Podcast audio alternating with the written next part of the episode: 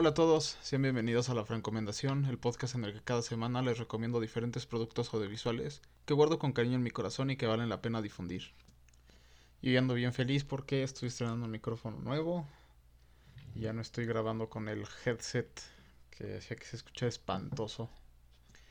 Y pues por primera vez les recomendaré un videojuego.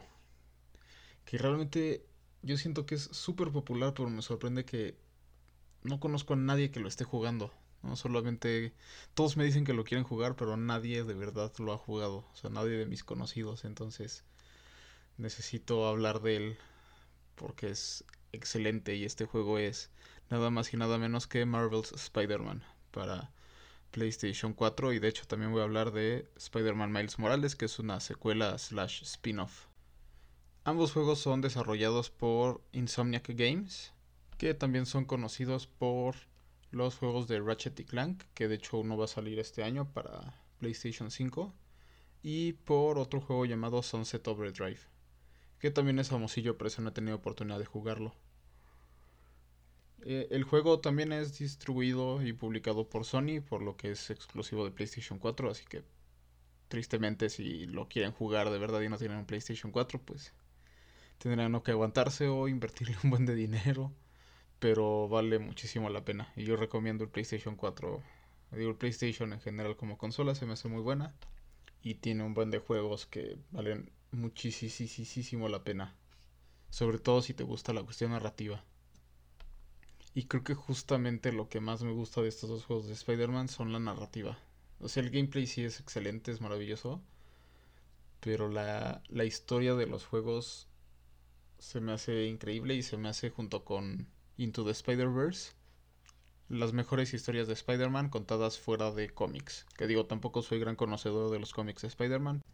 Pero ahora sí no hablaremos de ellos realmente. Digo, obviamente el protagonista del juego es Spider-Man, que es Peter Parker.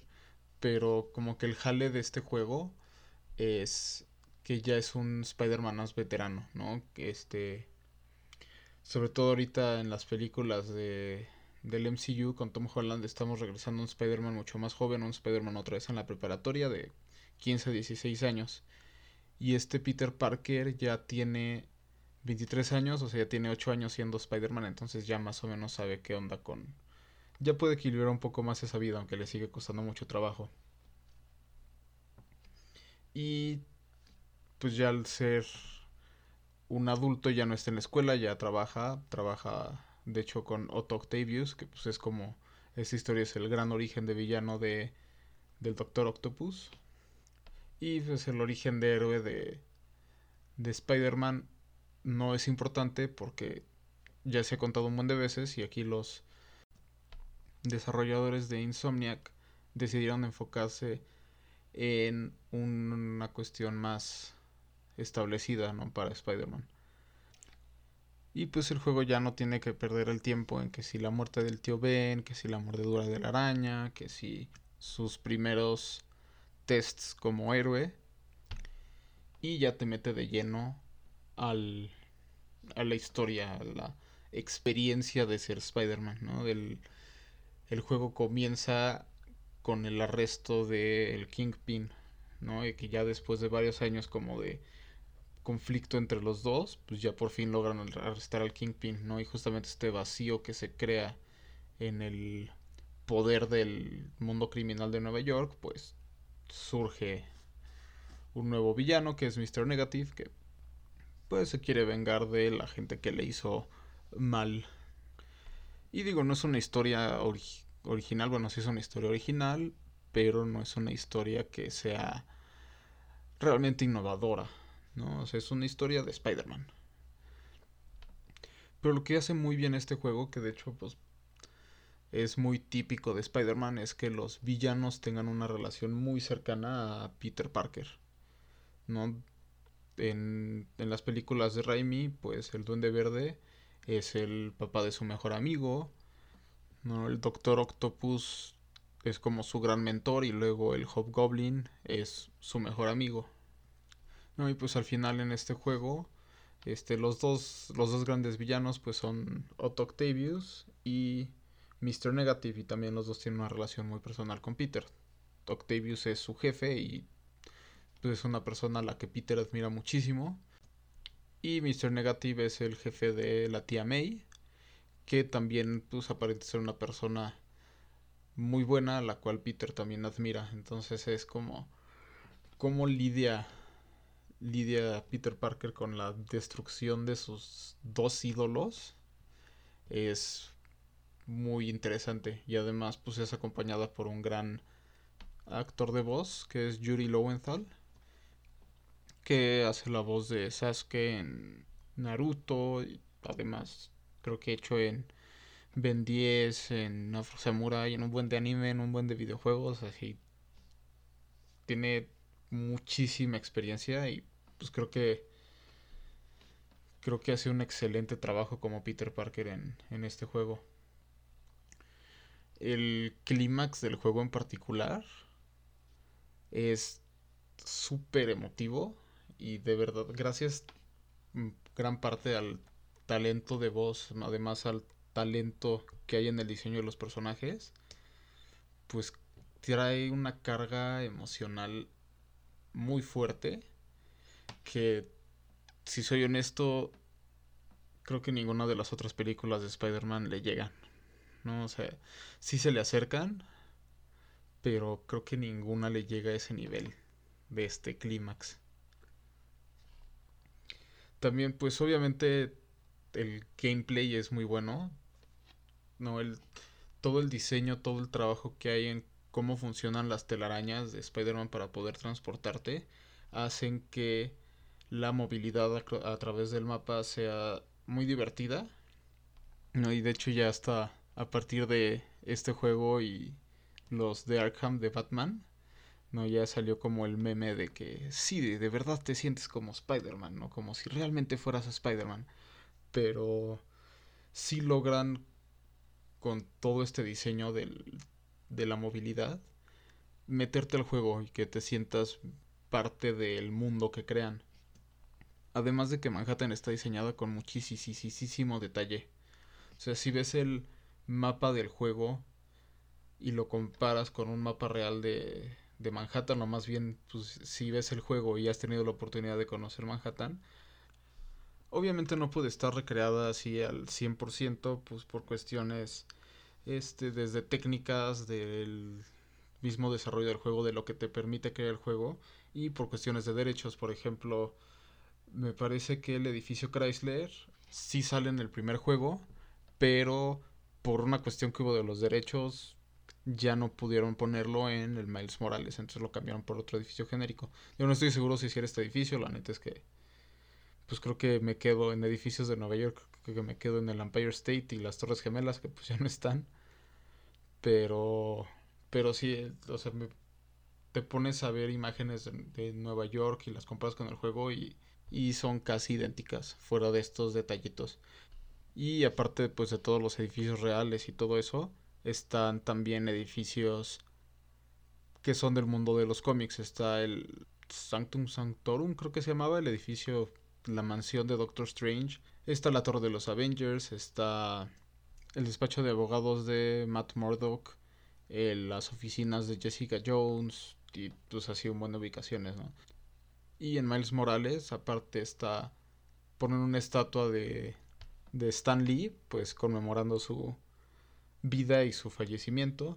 Y también una de las calles la renombraron a Bosman Avenue, una cosa así, pero pues haciendo referencia a Chadwick Boseman, el actor de Black Panther. Y ya lo que termina de darle vida a Manhattan, aparte pues de toda la cuestión arquitectónica, es la inteligencia artificial de los NPC, que son los non-player characters, que interactúan con el entorno de formas pues bastante detalladas, bastante minuciosas, como para que se sientan como gente lo más real posible. Y esto lo pone muy por encima de otros juegos de, de Spider-Man, porque como usualmente se asume que la mayor parte del tiempo la vas a pasar pues en el aire columpiándote o en los techos de edificios, pues realmente le vas a poner poca atención a las personas que hay en, el, en las calles. Pero aquí sí se toman ese tiempo de darles actividades y de darles vida para que el juego se sienta vivido, o sea, para que no se sientan simplemente como animaciones que van de punto A a punto B, punto A, punto B y ya, ahí se acabe. Y pues tampoco quiero dejar de mencionar Miles Morales porque a pesar de que sea una secuela o spin-off como quieran llamarle y tome como bases todo lo que hicieron en el primer juego, siguen dándole como esta un toque que lo hace sentir diferente, ¿no? Porque aquí ahora sí estamos viendo una historia de origen, pero ahora sí es necesaria porque la historia de origen de Miles Morales realmente se ha visto solamente en Into the Spider-Verse y aunque tienen como la misma temática de tengo que volverme yo Spider-Man y no solamente ser una sombra de Peter Parker, tienen una ejecución muy diferente ambas historias. Y pues se nota en el diálogo, en, en cómo pelean los dos personajes, se siente, o sea, aunque el combate en principio es lo mismo, eh, se siente muy diferente porque en los movimientos se nota como Peter Parker ya sabe pelear y Miles Morales apenas está aprendiendo. O en cómo se columpian con las telarañas.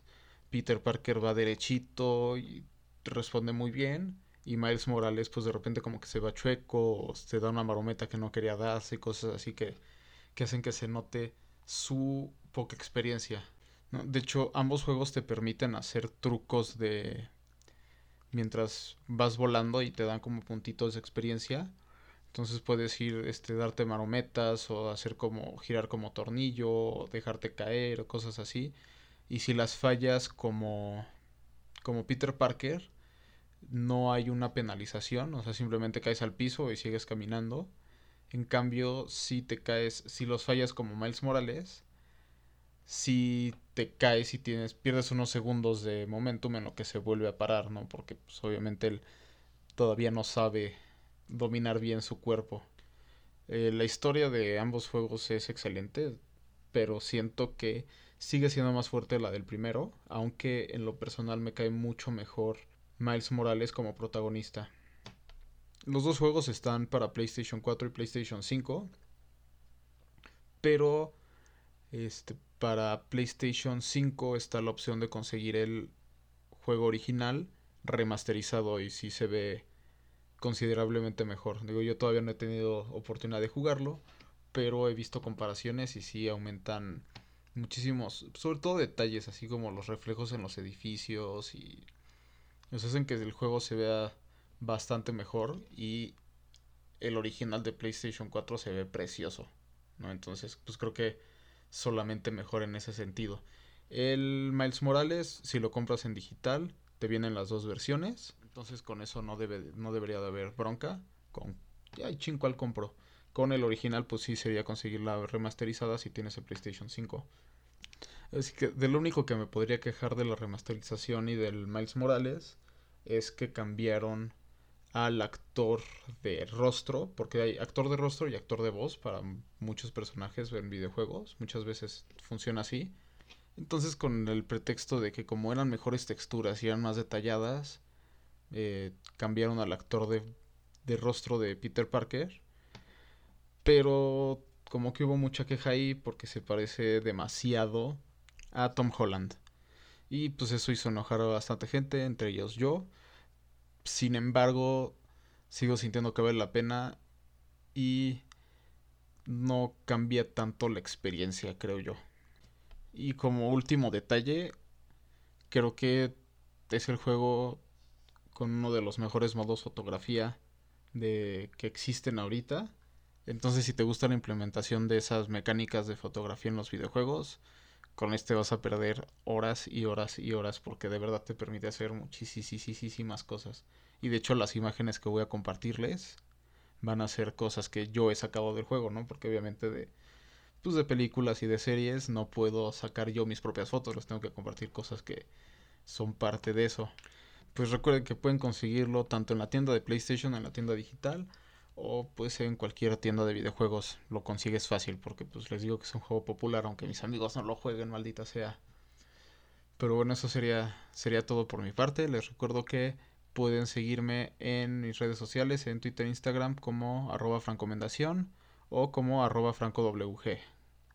Ahí me pueden escribir y me pueden decir qué les parecen mis recomendaciones. Si les gustan, qué bueno, si no les gusta, qué triste, pero pues también se vale obviamente y nos vemos, hablamos o escuchamos la siguiente semana.